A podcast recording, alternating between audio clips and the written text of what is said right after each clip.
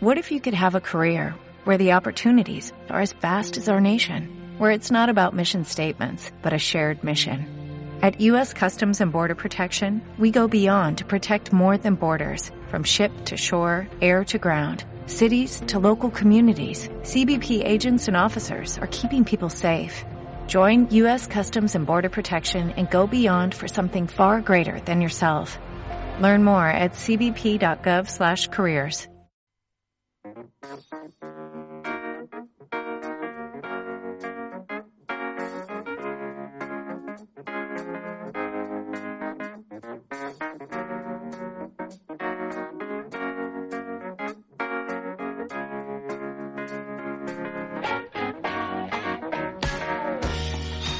tal? Sean bienvenidos, sean bien hallados al espacio de micro abierto. Si estás haciendo de este mundo raro y loco un lugar más humano y personal, si eres voluntario o asalariado de cualquier asociación o estás llevando un proyecto enfocado hacia las personas, no dudes en usarnos como tu altavoz. Puedes escribirnos a losilenciosdeelan.com o bien visitar nuestra página web www.losilenciosdeelan.com. Ya sabes que tanto este como programas anteriores están disponibles en iVoox, Spotify, Apple Podcast y demás servicios de streaming. Este año puedes encontrarnos también en la radio online de Paterna en turia78.com, en Radio Rosam, que es la primera radio online hispanohablante de salud mental, y por supuesto, este programa se encuentra dentro de la salsa de emisores municipales valencianes. Nos gusta comenzar con buena música y seleccionada para la ocasión. Seáis todos bienvenidos.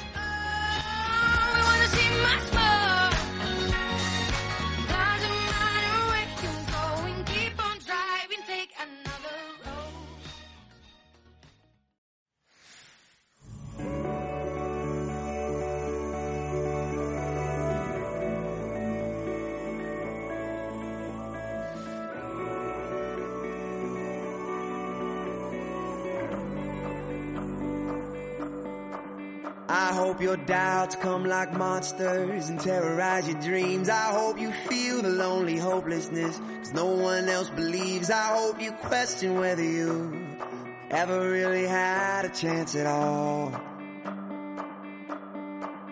I hope your fear is thick like poison that gets into your blood. I hope you push until you cannot breathe. It's still not enough. I hope you put your life out on the line and everybody watches while you fall. Cause I love you more than you could know. And your heart it grows every time it breaks. I know that it might sound strange, but I wish you pain. Wish you pain. It's hard to say, but I wish you pain. I hope people break their promises, leave you in the cold. I hope they beat your heart to pieces, worse than you've ever known. I hope you finally arrive find you nowhere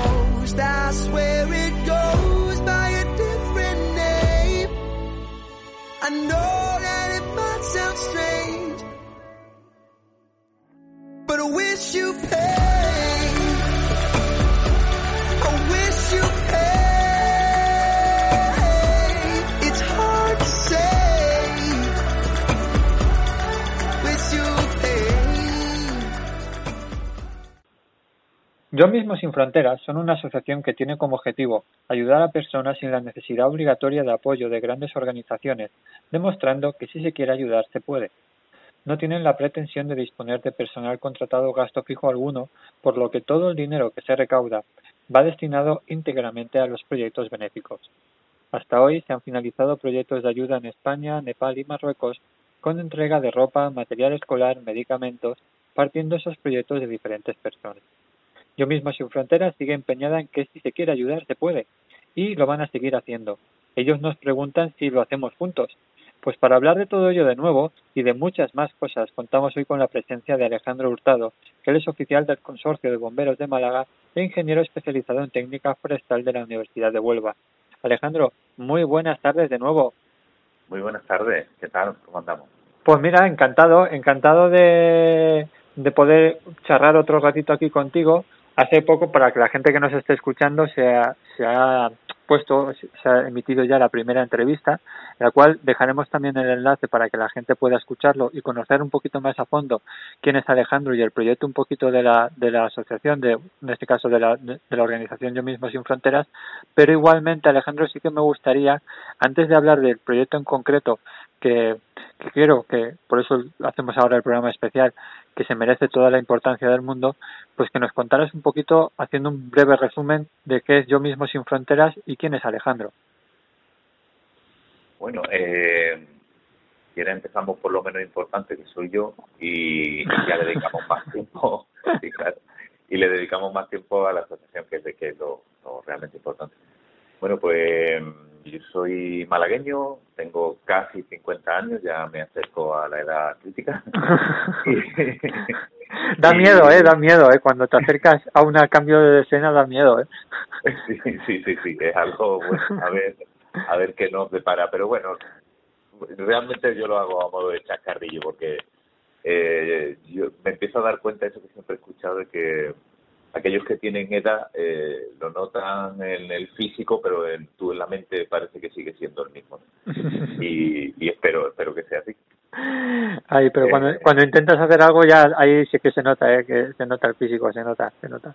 Sí, sí, sí, sí. Antes, además, yo antes físicamente hacía deporte y te duraba un montón el rendimiento de ese entrenamiento que hubieras hecho y ahora ya como dejas de entrenar ya bueno, pues entonces ya sabes, es la obligación de seguir, de seguir. de no, posponerlo, no, posponerlo. Claro, no, no me queda otra y con mi profesión actual, porque en su momento yo hice eh, ingeniería técnica forestal y grado en ingeniería forestal y de medio ambiente y estuve trabajando en ese sector eh, como ingeniero. Eh, pero al cabo de un tiempo, pues eh, la vocación de bombero pues me hizo eh, dejarlo aparcado durante un tiempo, intentar las oposiciones y bueno, eh, después de unos años conseguí sacarla y ahora mismo pues cambié la profesión de ingeniero por la de por la de bombero y, y bueno, en ello estoy. Así que siempre, como siempre digo, soy maestrillo liendre de todo nada de, de, nada entiende. Y entonces pues de profesión bombero de formación ingeniero y de vocación fotógrafo. O sea que tengo ahí una mezcla que la intento llevar como puedo sí sí. y de hecho ya te ya te dije la, la otra vez que las fotografías que salen publicadas en el en, en ahí en la página web y que sé que algunas son tuyas por, eh, la verdad es que están muy muy son muy bonitas eh sobre todo los retratos en blanco y negro, la verdad es que me gustan mucho. ¿eh? prácticamente todas las de la web, porque resultaba más fácil que ponerme a buscar el, autor de otra fotografía y utilizar fotografía con permiso. Y dije, bueno, si yo de todos los viajes tengo muchas fotos, entonces eh, son, son las fotos que se, que se suben, son las que, las que yo tengo. Y en este proyecto último que, que tenemos, precisamente aprovecharemos eh, las mejores fotografías de todos los viajes que se han realizado hasta ahora para hacer un, libro eh, de difusión de, y de conocimiento de la gente de, Nepal, en mm. concreto de la etnia Taman que está justo pegado al norte de Nepal. eh, y bueno, pues para hacer una difusión y a la vez eh, lo tenemos como obsequio eh, para aquellos que realizan una donación a partir de una cantidad eh, para, para fomentar el desarrollo de este proyecto que tenemos ahora en mente de llevar placas solares para calentar agua en aquella zona. De hecho, invito también a todo el mundo. Eh, sí que te voy a pedir, Alejandro, que sí que de vez en cuando se nota mucho el, el ruido del, del, del micrófono. Sí, sí. Eh, que invite, o sea, decía que invito a todo el mundo a conocer también más proyectos. Ahora hablaremos de, en concreto de, de las placas solares, que ellos lo han denominado también como proyectos soles de tamaño, pero que estuvimos hablando en el otro programa pues de la entrega de medicamentos, de exposiciones de fotos benéficas de años anteriores, lo cual eh, habla también muy bien de hecho, es que te iba a preguntar, digo, digo Alejandro, ¿cuántos carretes te llevas para hacer fotos? Pero claro, eso ya queda muy antiguo. ¿verdad? Hoy en día, más de uno dirá, ¿eso qué carrete qué sí, bueno, yo empecé con la fotografía con los carretes y eso me ayudó a, a aprender a disparar, porque claro, ahora como es fácil, como es gratis, solo tienes que hacer algo. Y antes, pues claro, te llevaba un carrete que además luego tú ya sabes, ¿no? Tenías que esperar una semana al revelado a ver qué había salido, si sabía entonces me medía, medía mucho, muy mucho qué fotos hacía, como, y me obligaba a observar mucho la escena, a ver cuál era el mejor encuadre. Y yo creo que al final lo, eh, yo agradezco aquel aprendizaje en una, en una época más dura para hacer fotografía, porque ahora, aunque disparo muchas más fotos que en aquella época, desde luego, pero me, me, ha, me ha educado a, disparar la fotografía estudiando mucho qué lo, qué es lo que hago. Sí. De hecho, eh, hoy en día le pones en modo ráfaga y así, dice, por probabilidad, alguna sale bien, seguro. claro, efectivamente. pones el vídeo y luego de ahí traes alguna foto, total. Como ahora mismo tampoco se buscan fotografías de mucha calidad porque como, como lo que necesitamos es publicar precisamente en Internet, que son formatos muy pequeñitos, pues no necesitamos una gran calidad para, si empezáramos a estirar la fotografía para hacer un póster o algo, ya ahí nos daríamos cuenta de, los de los fallos, ¿no? Pero ahora mismo no. Sí, sí. Mira, de hecho, espera, espera, que te corte, Alejandro. Dime, dime, dime. Sí, no, nada, eso, que, bueno, pues de mí, yo creo que poquito más. Eh, bueno, hice, bueno, antes de las carreras y eso, hice bachiller y también estudié FP, precisamente imagen fotográfica. Y tras las carreras pues me, me, dio por estudiar, cosa que no entiendo por qué, porque nunca he sido buen estudiante, pero hoy ni me gusta estudiar, pero entiendo que si te formas pues tendrás más oportunidades o eso es lo que deseo. Y entre una cosa y otra pues llevo dos expertos universitarios y cinco másteres y ahora estoy con, la, con el doctorado. Eh, y repito, estudiar no me gusta, lo hago porque creo que. Eh, sobre mí lo más destacable quizás sea eso. Lo demás, pues, una persona. Oye, te estaba diciendo, digo, que eh, desde la última entrevista que, que tuvimos ahora, hay una sección de cual invito a todo el mundo, una sección de parte blog que lo lleva Jessica Carmona, y hay algunas entradas muy muy interesantes. A mí hace poco publicaste una de las tradiciones religiosas en Nepal que para que la gente que no lo sepa, pues estamos grabando días después de, finalizar la, Pascua aquí en España. Y, la verdad es que también hay otro muy interesante del ocio solidario y la importación de, viajar y conocer otras culturas que invito un poco a todo el mundo a que pueda, a que lea, que son artículos cortitos y se, y se leen muy rápido, pero sí que te, te dejan pues eso, con, con algo en que pensar, ¿no? Algo con entretener a la, mente, lo cual eh, habla también un poco de, y yo, de hecho te quería preguntar, Alejandro, ¿quién es Jessica? Porque la otra vez no hablamos de ella. Pues mira, Jessica Carmona y Ana Rosa Córdoba, eh, las dos son eh, alumnas de la Universidad de Málaga. Y ellas, con, junto con la profesora Natalie Moreno, eh, se involucraron en el proyecto. Y ellas están aprovechando el desarrollo de su, de su proyecto final para eh, apoyar el, proyecto. Y la verdad es que tengo que decir que se han generado unos lazos así de confianza y trabajamos de una manera muy, muy cómoda, muy agradable. Y ellas han dicho, sí, sí, mi proyecto ha acabado, pero yo voy a seguir ayudando y animando el hombro hasta que el, este proyecto, el proyecto de la Asociación de Llevar Placas Solares ahora a Nepal, eh, finalice. Cosa que, que, es de agradecer, porque eh, ellas, digamos que su la productividad personal, eh, que desde un punto de vista docente eh, ya prácticamente ha terminado. O sea que esto es realmente porque han visto, bueno, porque creen en el proyecto, están viendo que, que es real y que no que no es que no es humo, ¿no? Entonces, pues mira, se está tanto Jessica Carmona como Ana Rosa Córdoba. De la mano de la profesora Natalia Romero. Sí, sí, sí. No, te decía, pues eso, que no habíamos podido hablar la, la otra vez y yo digo, mira, tenemos que hacer la, referencia también, que al final la postre hay que también agradecer y, reconocer a uno la, la labor. Pues Alejandro, nos metemos de lleno ya eh, íntegramente, invito, ya os digo, a yo mismo sin fronteras.org, ahí pues tendrán acceso al proyecto, a conocer un poquito más de la asociación y demás, y proyectos anteriores que haya tenido Alejandro con, con colaboración. Pero se nos quedó, por eso, por eso estamos dedicándole ahora especial este proyecto de, de Soles de Tamán, primer proyecto que, que vas a realizar para la comunidad o vais a realizar para la comunidad de Tamán en Nepal. Cuéntanos un poquito, ¿qué es? porque ¿Dónde está Tamán? ¿Dónde está situado en la parte de Nepal? Cuéntanos un poquito acerca de, de, de esta comunidad, Alejandro. Vale. Mira, eh, no, es, no es el primer proyecto que, está, estamos desarrollando allí.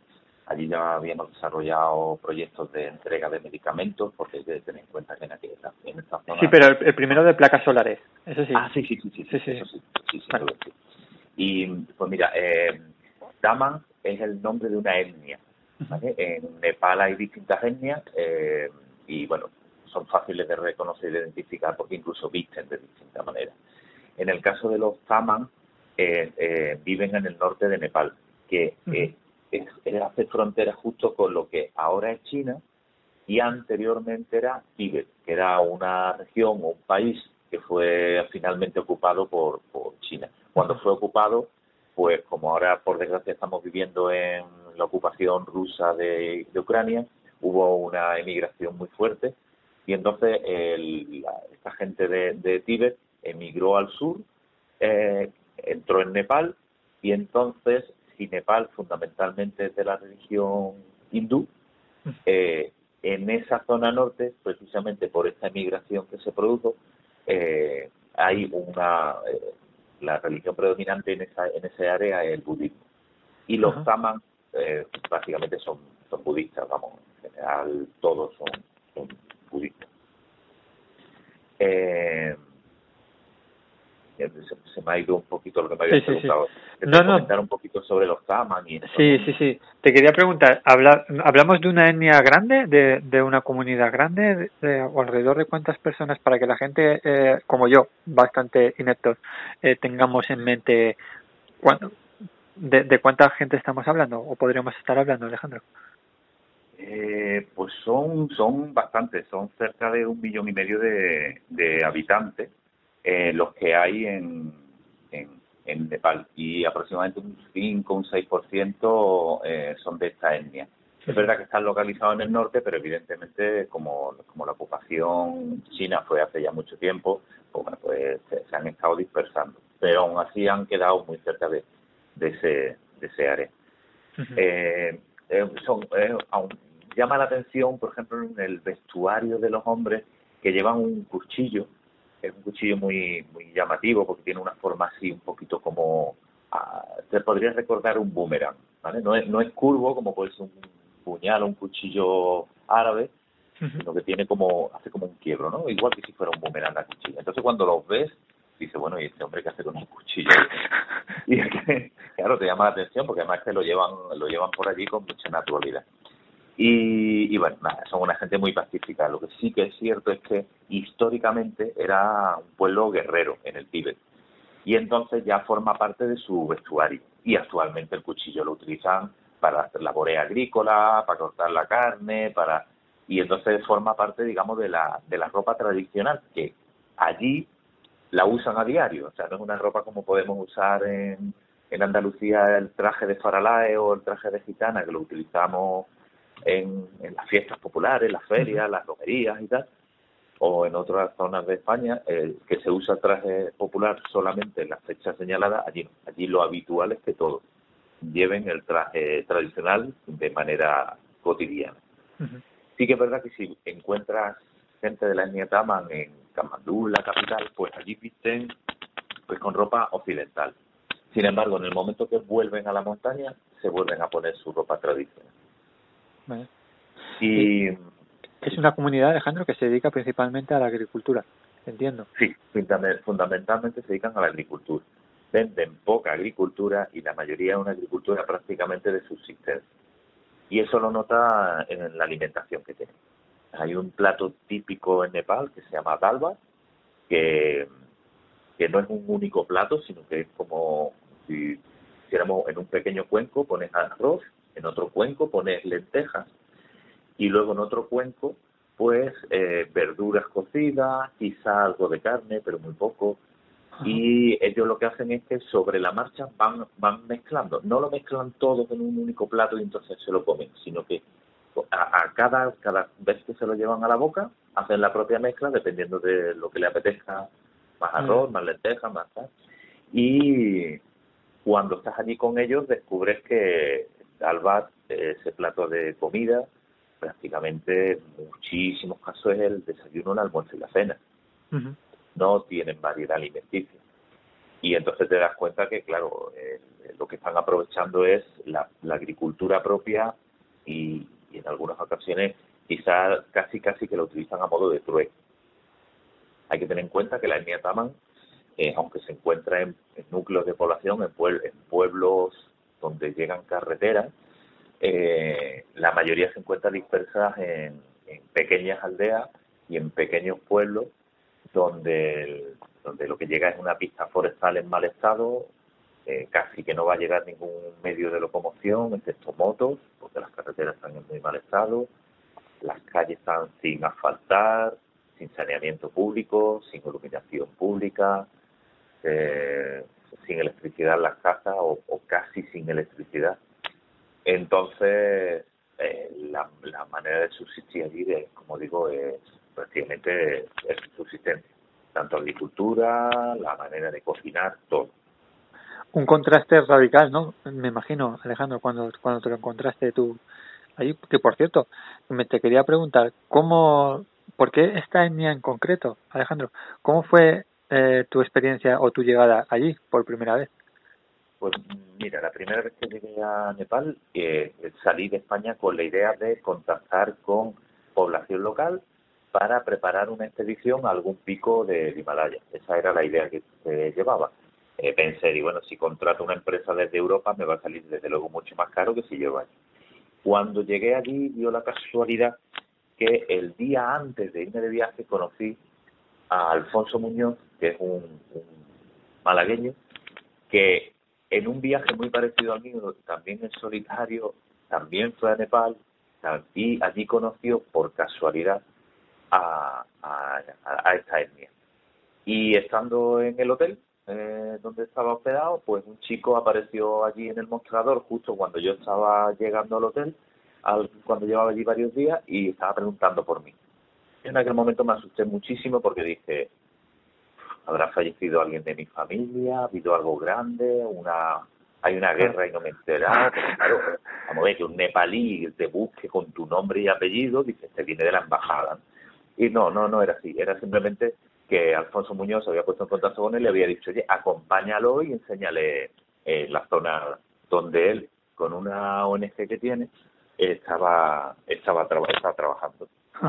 Entonces, pues, pues nada, eh, fui fui allí y, este el Gombo, que ya se ha convertido en, el nepalí que me acompaña cada vez que voy por allí, me, pero en su casa, con, con la familia y tal, pues Gombo me, me guió, me fue enseñando y a partir de ahí conocí una gente que me gustó su manera de vivir, aunque, aunque es dura, y abandoné la idea de, intentar hacer una montaña porque me parecía que mi objetivo en Nepal pues era otro más importante, que era ayudar a aquella gente.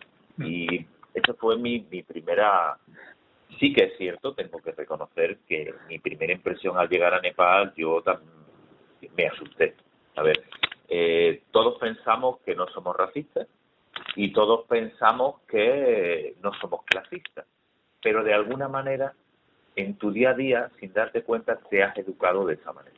Entonces, cuando yo me bajé en Nepal, lo primero que vi fue, eh, bueno, pues como es Kathmandu.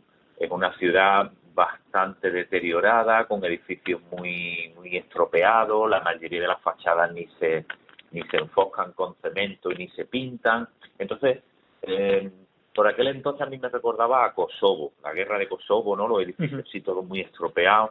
Entonces aquello ya te, genera una sensación de desconfianza, de inseguridad, porque estamos acostumbrados a vivir en Europa en ciudades bien conservadas y cuando encuentras edificios de ese tema, de de ese, de ese con ese aspecto, suele ser la parte exterior a, la, a las ciudades, las zonas más marginales, y eso ya me daba una sensación de, uy, uy, uy, qué mal, ¿no?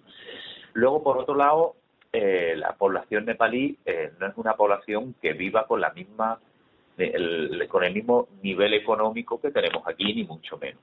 Entonces, las ropas que utilizan ellos son unas ropas que tú la ves con más antigua, más deteriorada, eh, y todo y todo eso en nuestra mente eh, occidental, ¿a qué corresponde? De nuevo, de nuevo corresponde a una población marginal, con una situación más, más precaria económicamente, con mayor inseguridad.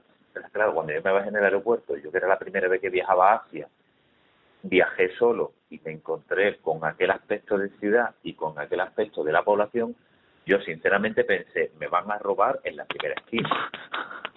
Estaba asustadísimo me monté en un taxi que aquello no tenía, no tenía, no ponía taxi en ningún sitio. Cuando empezó a recorrer la ciudad y me iba metiendo por calles, el hombre iba pitando constantemente, como si llevara prisa por llegar a algún sitio. Y por calles que no estaban asfaltadas, estrechas, todo con un aspecto muy de ruido. Y dice, vale, este hombre me está llevando a un lugar muy apartado y lo que va a hacer es, me va a dar un palo. Luego descubrí que no. Luego descubrí que pitaba porque las calles en Nepal excepto las avenidas principales, las calles no tienen señalización viaria. Entonces, no hay acera ni hay ni hay carretera. Entonces pitan no protestando, que es la visión que tenemos desde aquí, desde Occidente, que yo uso clases del coche para protestar o para evitar un accidente inminente. Ellos lo usan para decir, oye, que voy, que voy, que el que vaya andando se aparte, que el que va con la vaca se aparte. Entonces, lo de pitar es otro concepto. Las calles sin asfaltar por las que me llevaba, no, no, no me estaba llevando por un mal sitio. Es que las calles en Kamandú están en muy malas condiciones. Entonces, hasta que tú aprendes a, a, sobrellevar toda esa situación y todo ese ambiente, yo sinceramente lo, lo pasé regular, lo pasé regular. Luego ya te acostumbras y dices, pues esto es lo normal. la verdad es que la cantidad de, de, de, pensamientos que se nos pueden ocurrir en cuestión de, de segundos y que luego generalmente no sabría decirte, pero el 90-95% luego no se traduce en la realidad. Luego no es para nada lo que lo que es la realidad. Efectivamente. No, pero, de hecho, me llamó mucho la atención a mí, eh, cuando aquí en España eh, nos movemos por la calle, si cruzamos la mirada con alguien suele ser una mirada corta. No nos atrevemos a que sea una mirada muy larga, ¿no? Es como una sensación de, bueno, nos hemos visto, pero tú en tu sitio y yo en el mío. En Nepal, ¿no? En Nepal te puedes cruzar con alguien y mantener la mirada un rato que no hay una sensación incómoda. Ellos están acostumbrados, muy, muy acostumbrados a mirarse a los ojos. Y aunque no te conozcan, mira a los ojos y no, no hay una sensación de tensión, que aquí sí que la hay. Tú te cruzas la mirada con alguien y te la cruzas un momento. En el momento que las dos personas se miran mucho a los ojos, dices, uy, ¿qué, estará, qué me estará intentando decir? Una sensación extraña, ¿no? Hasta que no te acostumbras a que es otra cultura, otra manera de vivir, otra otra economía, otro o no lo pasé muy bien. por, lo que tú describes, Alejandro, te vuelvo a tener otra vez mucho ruido.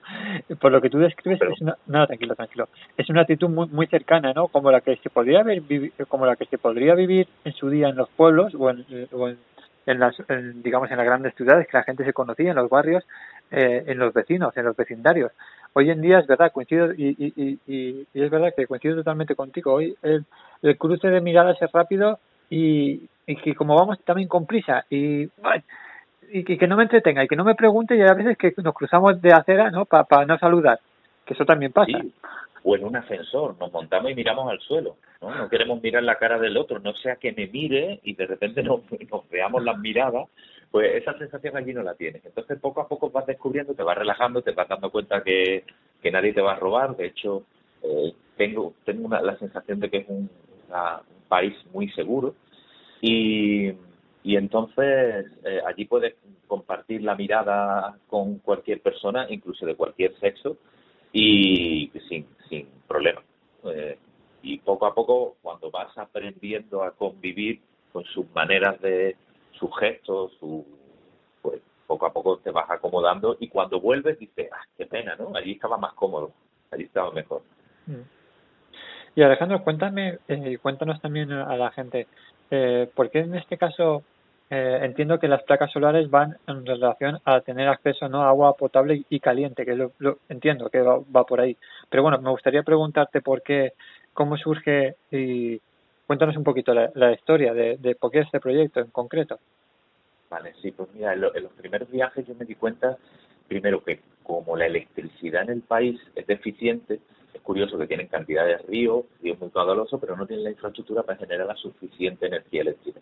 Entonces, incluso en la capital hay cortes de electricidad. Entras en una tienda y no es raro que se vaya la luz y enseguida vuelve, pero enseguida vuelve porque tiene un generador eléctrico de gasolina al, fondo de la tienda que se pone en marcha para poder seguir teniendo electricidad. eh, claro, eso en la, en la capital es posible porque las gasolineras, digamos, que están cerca. Cuando subes a la montaña, eso ya no es así. Entonces, al no tener electricidad, tampoco tienen frigorífico, no tienen, no tienen nada. Tampoco pueden cocinar con una vitrocerámica tampoco pueden cocinar con gas, porque hasta, hasta esos lugares tan remotos nadie te va a llevar una bombona. Entonces al final cocinan con leña. Eso, eso a mí me llamó mucho la atención. Y dice, ah, mira, como antiguamente, muy antiguamente en España. Ya está, pero no le di mayor importancia. Hasta después del terremoto fuerte que hubo en, Nepal, que cuando llegué me ya observé mucho más y me di cuenta el, el gran esfuerzo que hacen las mujeres y los niños en desplazarse desde el pueblo donde están hasta el lugar donde pueda haber leña, cortarla, troncearla, portarla a las espaldas y volver para calentar el agua con la que bañarse, para hacer el té o para cocinar. De manera que el fuego al final prácticamente que no lo apagan nunca. Luego el consumo de leña es muy alto. Y a mí aquello me llamó mucho la atención. Más aún cuando después del terremoto, si ya de por sí en las casas de aquella zona, de todos aquellos pueblos, no hay agua en las casas, es decir, dentro de las casas no vas a encontrar un grifo, sino que hay una fuente en el pueblo y van con cántaros, como en España muy antigua, llenan el cántaro de agua y se lo llevan. Por lo tanto, el consumo de agua hay que controlarlo mucho, porque no hay que estar yendo y viniendo a fuente constantemente. Y me di cuenta de que el agua, eh, eh, calentarla implicaba mucha leña y para no gastar tanta leña se bañaba muchas veces con agua fría. Y a mí aquello, oye, me, llegó al alma, ver especialmente a dos hermanas, de, dos hermanas, eh, una más pequeña que la otra, hijas de mi amigo Combo, como la mayor bañaba en la fuente en mitad de la calle a la hermana pequeña, con el agua fría, que como comprenderéis, el agua del Himalaya, que viene del deshielo, pues templadita no está. No, no, estará un poco helada. Claro, y entonces me di cuenta y dije, había que buscar algún sistema para que no tuvieran que cargar, cortar tanta leña, para que fuera sus vidas más fáciles, a la vez pudieran tener más mayor higiene y, y, me fui con aquella idea. Me puse a investigar y se me metió en la cabeza que, bueno, a ver cómo podría yo construir placas solares. Hasta que de repente me tropecé en, en internet que había gente que en países de Sudamérica había desarrollado proyectos de creación de placas solares con eh, útiles que podemos encontrar todos en, la, en las ferreterías. Y entonces me dice, uh, eh, esto lo tengo que hacer y lo tengo que hacer ¿por qué? Pues porque además cuando yo vaya y construya las placas, les voy a pedir a ellos que me ayuden en la construcción para que aprendan a construirla y aprendan a repararla, porque cuando se rompa que, habrá que repararla. Y lo bueno es de que puedan comprar materiales en una ferretería que no sean materiales de una gran tecnología. Si es verdad que va, a aumentar menos la temperatura del agua, pero por contra ellos van a poder desarrollar eh, ese proyecto y a continuar con el proyecto aun cuando yo no esté allí. Así que nada, eh, me puse mano a la obra, me puse en contacto con gente de Sudamérica que habían eh, desarrollado el proyecto, me estuvieron explicando los pros, los contras y tal, y dije, mira, esto, esto lo, lo... Estamos hablando de gente que habías hablado con gente de Sudamérica para, para explicarte un poco el, el, funcionamiento, ¿no? De cómo crearlo, cómo... Sí, eh, había hablado, hablé con gente de Sudamérica que ya había desarrollado eh, proyectos similares. La verdad es que la mayoría de estos proyectos no eran humanitarios, sino que eran proyectos de alguien que se había creado esta placa solar para su comunidad o para su vivienda exclusivamente. Pero me puse en contacto con ellos, eh, explicaron los pros, los contras, los distintos materiales.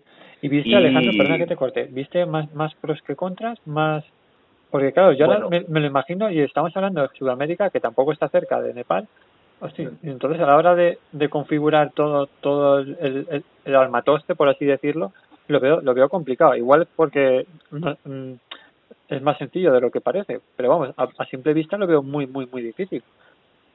A ver, lo difícil para mí era también transponer la información de Sudamérica a Nepal, porque a mí me pueden decir que, en, eh, por ejemplo, Sudamérica utilizaba tubos de, de, de, polipropileno o, tuberías de, cobre, muy bien. Eh, ¿Eso hay en Nepal?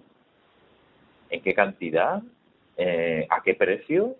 Entonces, claro, aunque la idea la, la, la capture de un lugar del mundo, para llevarlo justo al otro lado del mundo, lo primero que tuve que hacer es ponerme en contacto con los nepalíes que conocí allí, mandarle un listado de los materiales que, yo creía que eran necesarios en función de la información que cogí y solicitarles que me dijeran, oye, cómo están de precio, son fáciles de encontrar, ¿no? Cuando me dijeron que sí, que se podían encontrar todos esos materiales, dije, pues ya, tenemos los materiales, tenemos la, la idea, tenemos la necesidad de unas mujeres que sufren mucho en su día a día con, con el tema de la leña, pues, lo, que hay que hacer ahora es ponerlo en marcha. Pero claro, ya que me desplazaba hasta Nepal en mis vacaciones para poderlo hacer, lo ideal sería no hacer una placa, sino hacer más. De mi bolsillo ya sale lo que es el viaje, una de las placas, todo lo que sea, pero necesitaba más. Y eh, entonces surgió eh, la idea de crear un crowdfunding, que para quien no sepa lo que un crowdfunding es una serie de plataformas en Internet donde tú subes un proyecto que tienes, puede ser humanitario, puede ser un, invento que tú has creado, y solicitas que la gente te haga, te haga pequeñas donaciones para ayudarte en tu proyecto. Es eh, la plataforma que yo que, nosotros usamos, pues de se llama GoFundMe y es sencillo, entras en la página web de la asociación de yo mismo sin frontera.org y nada más entrar veréis que ya ya se puede ver la, la, el tema de donación. Se ve dónde donar y hay la cantidad y son tres pasos, o sea, que no, no se tarda nada. Y, y bien, por el momento hemos podido conseguir dinero para, para una placa y algo más, que con el aporte que yo haga por mi parte económico, pues seguramente que serán dos placas. Seguimos con el crowdfunding, crowdfunding abierto y la verdad es que invito a que todo el mundo por lo menos que entre, que conozca un poco el proyecto, ya que lo está escuchando. Es muy fácil porque no, no tienen que leer mucho, lo hemos procurado que sea todo bastante visual y, veréis que con pinchar puedes hacer donaciones, donaciones pueden ser desde 5 euros, o sea que tampoco es que pidamos, pidamos una gran cantidad. Y luego sobre la marcha, porque eso también lo tengo claro, eh, quien dona, sea lo que sea, necesita ver realizada el, proyecto. Entonces, eh, existe el compromiso por mi parte de conforme salgo de España en avión, eh, voy a estar actualizando en redes sociales cada paso que doy, la compra de los materiales, la construcción, las placas, todo, todo. Presentación de facturas de las compras de los materiales allí, todo para que se vea que realmente lo que tú has donado realmente eh, no se ha quedado por el camino ni en el sueldo de un de un trabajador de la asociación, que no tenemos trabajadores, una manera de hablar, y, nada ¿Y cuándo, cuándo está previsto, Alejandro, hasta cuándo, hasta cuándo ha estado abierto el, plazo para el crowdfunding? ¿Cuándo tienes previsto hacer el, el viaje? Y luego también, bueno, contéstame, contéstame eso y luego, y luego te, hago, te hago otras preguntas. Vale. Pues mira, eh, inicialmente el, el crowdfunding sigue abierto ahora mismo y aunque no tiene una fecha de, cerrarlo, sí que es cierto que eh, como la idea es ir en este mes de septiembre, octubre, que es cuando allí el clima es más benigno, ¿no? entonces, eh, como la idea de nosotros en esa fecha, pues lo suyo es que las donaciones acaben, que se desarrollen de aquí al mes de agosto. Para poder recuperar el, dinero y poder llevarlo allí y comprar allí los materiales. ¿Podríamos comprarlo en España? Sí, pero nos va a salir aquí mucho más caro que allí y además tendríamos que añadir el transporte a un montón de miles de kilómetros. Entonces lo mejor es comprarlo allí, mover la economía allí y vamos a poder sacar más, un mayor número de placas de placas solares. Porque la idea, Alejandro, para a la hora de montar todas las placas, eh, una vez que tú ya tienes claro cómo, cómo hacerlas, cómo fabricarlas, eh, ¿ves viable también que, que allí eh, funcione ese sistema de, de, fabricación, de conservación? Porque claro, yo no sé, entiendo que las condiciones en Sudamérica no, son, no serán iguales que las de Nepal. Eh, a nivel climatológico, a nivel sobre todo... Efectivamente, allí el único problema que podemos encontrarnos eh, en cuanto al deterioro de las placas solares que se van a montar el principal es que ah, es el, hielo. Eh, es posible que las tuberías, eh, si ellos no tienen la precaución de en invierno abrir el grifo y dejar pasar el agua y que no entre dentro de la placa, en, el, en, la, en, los momentos de, fin, que cae nieve, eh, porque en ese momento realmente las placas solares no van a ser efectivas, por desgracia. O sea, estamos hablando de estamos hablando de un periodo cortito, porque allí en en la época en la, en la que vamos, en la que, en la que nosotros vamos a aprovechar las placas solares, se puede decir que pueden ser nueve, diez meses del año, ¿vale? Pero si no dejan los grifos abiertos, es posible que las tuberías acaben reventando por la dilatación del hielo, del agua que hay dentro y se, que se pueda congelar. Eh, bueno, pues para eso vamos a enseñarles a, a construirlas y a repararlas. ¿vale? Por, por eso solo. Otro deterioro que puede haber, pues el vandalismo de a lo mejor de los chiquillos que pudieran romperlas o con alguna cosa, pero volvemos a lo mismo. Todos los materiales van a ser bastante rústicos y no creo que vaya a producirse eso. Más aún cuando ellos mismos disfruten del beneficio de, oye, abrir un grifo y sale agua caliente. Eso allí no lo tienen. Es ah. que no lo tienen. No hay ninguna casa que tenga eso.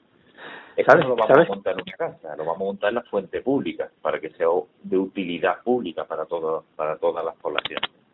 ¿Sabes qué pasa, Alejandro? Que, que claro, resulta tan tan eh, raro, ¿no? De, de, estar hablando de agua cuando caliente, cuando tú que ibas al grifo y abres y, ni lo piensas, ¿no? O y enciendes o le das al interruptor y se enciende la luz y dices, o hay cosas que, que, damos ya, vamos, por, naturales, ¿no? Ya, eh, no sé, que claro, cuesta, imaginarlo, ¿eh?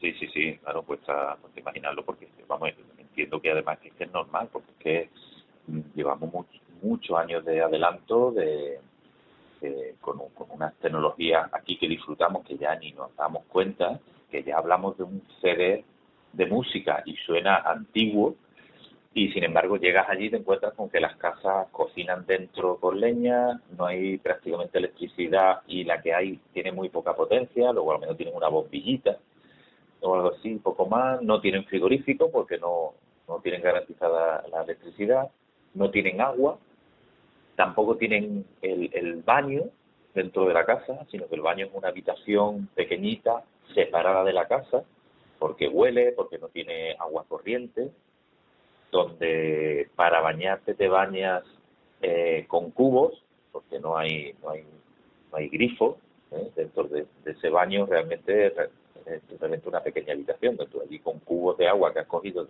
una vez más en la fuente pública allí es donde te bañas entonces las condiciones de vida allí cómodas no son es cierto que son una gente que vive muy en paz muy en contacto con la naturaleza eh, son una son una población muy, muy familiar, muy familiar, eh, pero eso nos quita que, la vida es dura. Y tú ves aquí una mujer que podrías pensar que tenga 65 años y es probable que tenga 32, porque están muy deterioradas sus cuerpos, a base de una vida muy, muy dura desde que son niñas.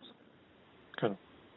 Sí, no, no, sí, os digo que es verdad que eh, incluso ahora te estoy escuchando y todavía me, me cuesta a mí eh, imaginarlo, por, por más que, que, que mires documentales, por más que mires fotografías, por más que mires vídeos, la verdad es que si no estás si no estás ahí in situ la verdad es que, que, que cuesta. A mí me gustaría también preguntarte Alejandro eh, una vez que estéis allí eh, más o menos y te pregunto porque no no sé cuánto se tarda en poner en funcionamiento espera que vuelvo a escuchar mucho ruido Sí, perdón. Sí, no, tranquilo. Me ha caído. tranquilo. Yo luego lo que pueda quitar lo quitaré. Lo que lo que no pueda no lo podré quitar. Que te quería preguntar, Alejandro, ¿cuánto cuesta mm, poner en marcha eh, en funcionamiento? Porque eh, entiendo que desde que tú lo, lo, lo digamos lo, lo pones en o sea, lo pones en marcha, el, el, uso es instantáneo. Pero ¿cuánto se tarda en montar una placa? ¿O cuánto calculas tú que se puede costar, que costará montarla allí? Eh, ¿Te refieres de tiempo? Sí, sí, sí, de tiempo, de tiempo. No, el tiempo, si nos ponemos dos personas, yo creo que en un día o dos. Ah, pues es rápido, la, pensaba yo que tardaba más esas cosas. Sí, allí la dificultad mayor que nos vamos a encontrar va a ser llevar todo el material hasta esos lugares porque estamos hablando de que tendremos que contratar, eh, alquilar un camión para poder llevar todos los materiales. En las carreteras allí, como en su mayor, la mayoría, no, no están asfaltadas, los tiempos de desplazamiento son muy relativos, muy relativos. Es posible que tardes cuatro horas o doce horas en el mismo trayecto. No lo vas a saber porque las carreteras no estar asfaltadas no sabes cómo te las vas a encontrar, de deterioradas. Por otro lado, es posible que estamos hablando de carreteras o, pistas forestales que pasan por eh, valles con muchísima inclinación, eh, donde son muy habituales los deslizamientos de ladera, como si fuera una luz, ¿vale? de nieve, pero de tierra. De Entonces, tierra, de tierra, ah, de tierra. Sí, sí, sí, de la, de la tierra. Entonces, ¿qué ocurre? Que va, va a colapsar eh, la carretera, no vas a poder continuar.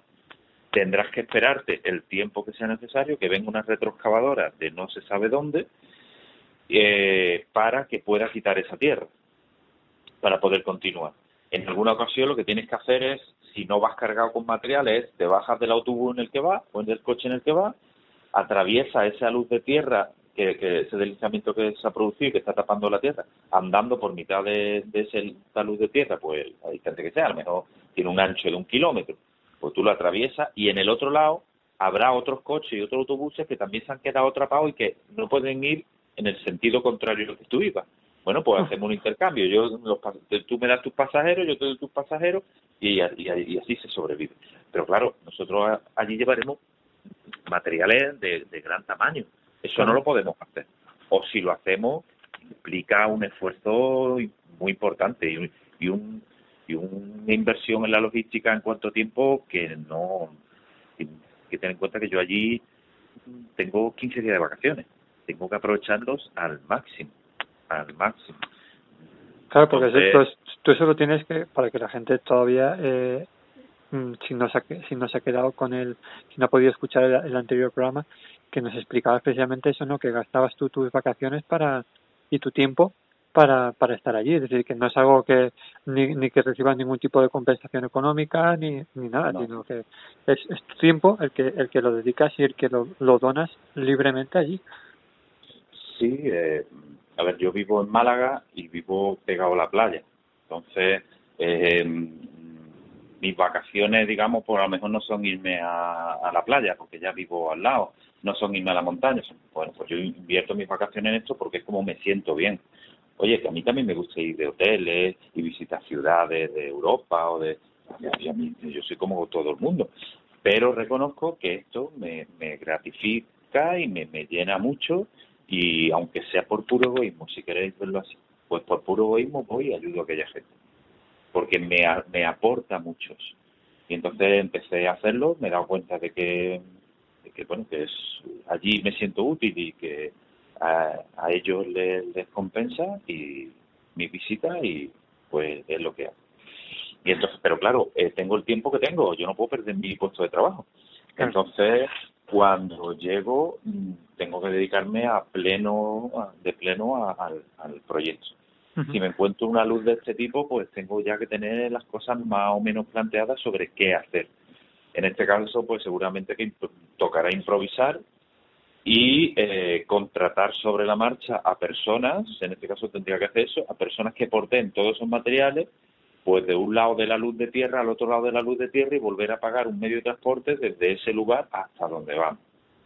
Pero es lo que hay. Es que no estamos hablando del primer mundo donde todo está medido y todo calculado y sabes que un trayecto de Madrid-Barcelona son cinco o seis horas. No, no. Y todo es muy mucho más relativo.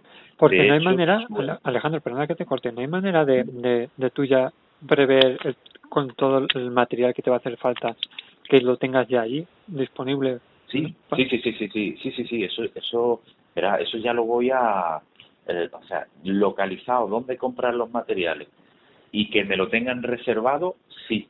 Ahora, comprar los materiales para llevarlos hasta el lugar, no, pues porque el dinero ellos no lo tienen, ellos no tienen la capacidad económica de comprar eso y llevarlo y todo. Eso, vamos nosotros los occidentales y les facilitamos eso. ¿Podría yo enviar el dinero? Sí. ¿Tengo garantías de que ese dinero mm, no se va a perder o algo? No, es que el dinero no es mío, es que el dinero es de donaciones de gente. Y eso yo no lo voy a hacer. Entonces, mm, bueno, pues tendré que ir con la mentalidad de, venga, vamos a ir a, tope de ritmo, sobre todo al principio, hasta que los materiales estén arriba.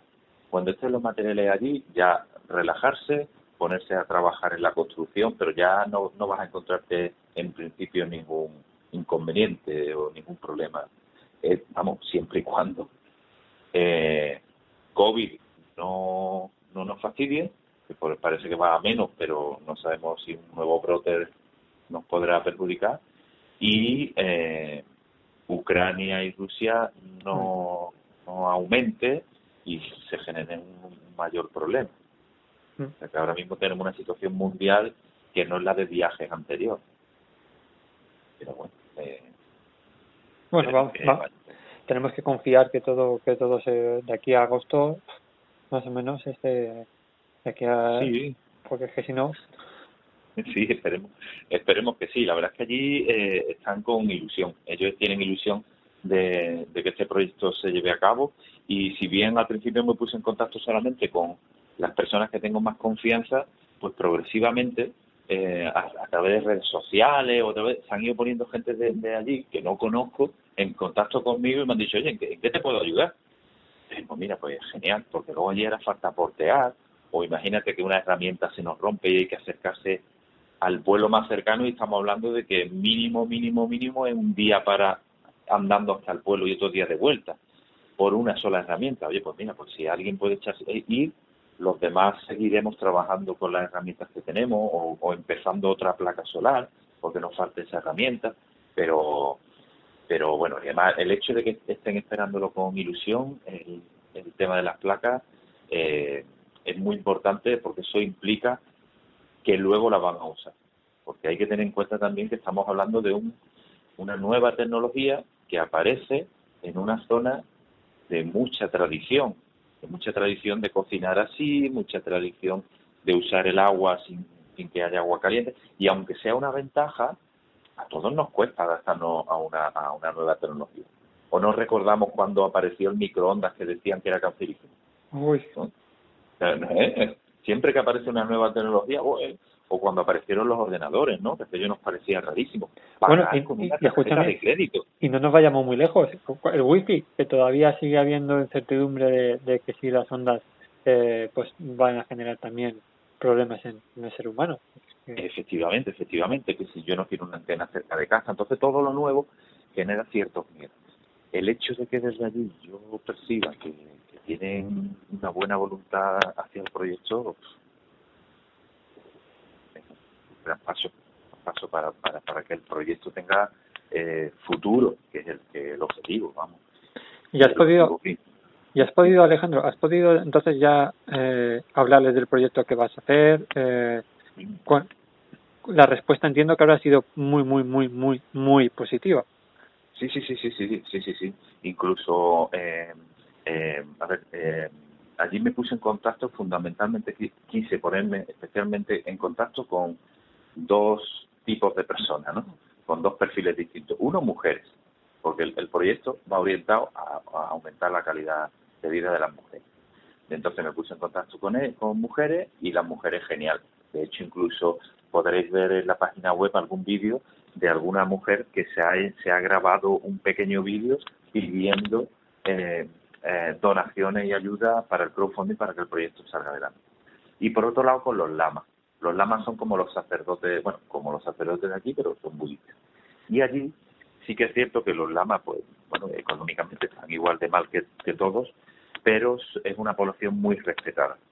Y ellos son quienes me iban a poder abrir las puertas a eh, poder montar allí una placa, porque yo no soy de Nepal, yo no tengo ni idea de si hace falta un permiso o no para instalar eh, una placa solar junto a la fuente pública o, cualquier diferencia cultural que me pueda encontrar y de repente me diga yo, menudo embolado, que me he metido con muy buena voluntad pero sin ningún conocimiento.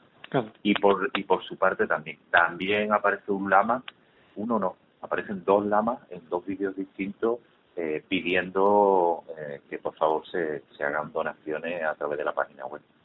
Claro, pues yo que esa era la siguiente pregunta, digo, porque y, y, ya no me quedan muchas más porque tampoco te quiero robar mucho más tiempo, pero es claro, uno va con una buena intención, pero claro, la legislación de allí, el tema de la instalación allí, tú igual estás ahí y no pasa nada, pero en 15 días te lo pueden tumbar, es decir que no sé, tampoco tampoco entiendo, o sea, tampoco tampoco entiendo, quiero decir, digo, tampoco creo que la gente de allí entienda mucho de, de, de todo ese tipo de, de problemática, ¿no? De, de, a nivel legislativo, ¿eh? Hablo.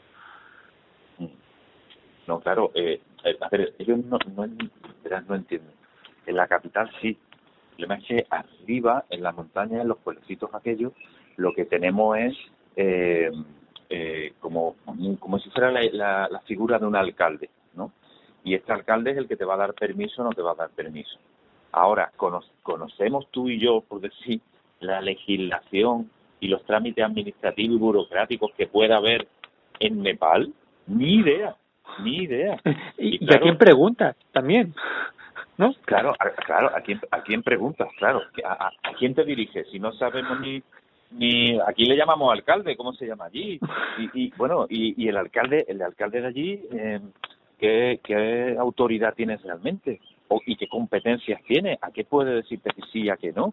Entonces, claro, frente a tantas dudas, me dije, mira, a lo mejor que me ponga en contacto con los lamas que, ya conozco allí y que ellos sean quienes me, asesoren y me digan, pues venga, yo. Y ellos me lo dijeron en un principio, no te tienes que preocupar de nada, yo me encargo de todo el tema de permisos, autorizaciones, y enseguida ya me dijeron que no íbamos a tener problemas, que era algo beneficioso para la población, que allí iba a ser bien recibido y que en cualquier caso, en el peor peor de los casos, se iba a convertir en basura.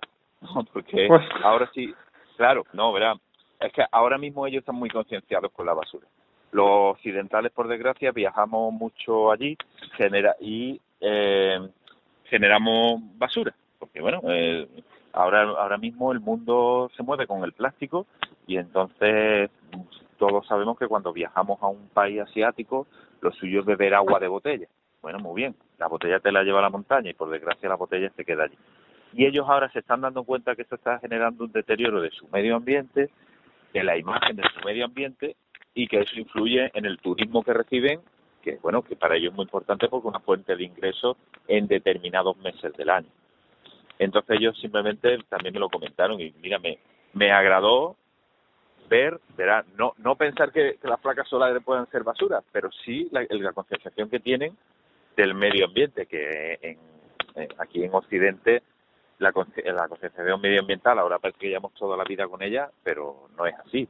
Y llegó cuando ya teníamos una cierta calidad de, vida, Bueno, pues allí, allí la tienen, la tienen ya y, y, y bueno, y la idea es continuar con el, o sea, crear allí las placas, que el proyecto continúe, es decir, que no solamente las placas nuestras, sino que la nuestra sea una manera de enseñarles cómo podrían obtener agua caliente y disminuir el consumo de leña, lo que implicaría una mejor calidad de vida para las mujeres y los niños fundamentalmente, que el proyecto continúe y, y yo creo que en el momento que arranquen y ellos abran el grifo y vean que sale el agua calentita, lo, lo van a disfrutar mucho.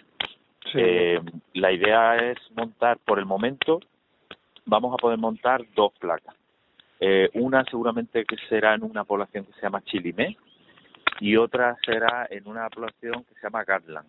Y en Gatland, eh, un amigo eh, que, ha, eh, que es Lama, eh, nepalí, él eh, ha construido un colegio para eh, niños de aquellas zonas que viven en aldeas muy remotas donde el niño para poder ir al colegio a diario tiene que hacer una ruta andando, pues a lo mejor son dos, tres horas.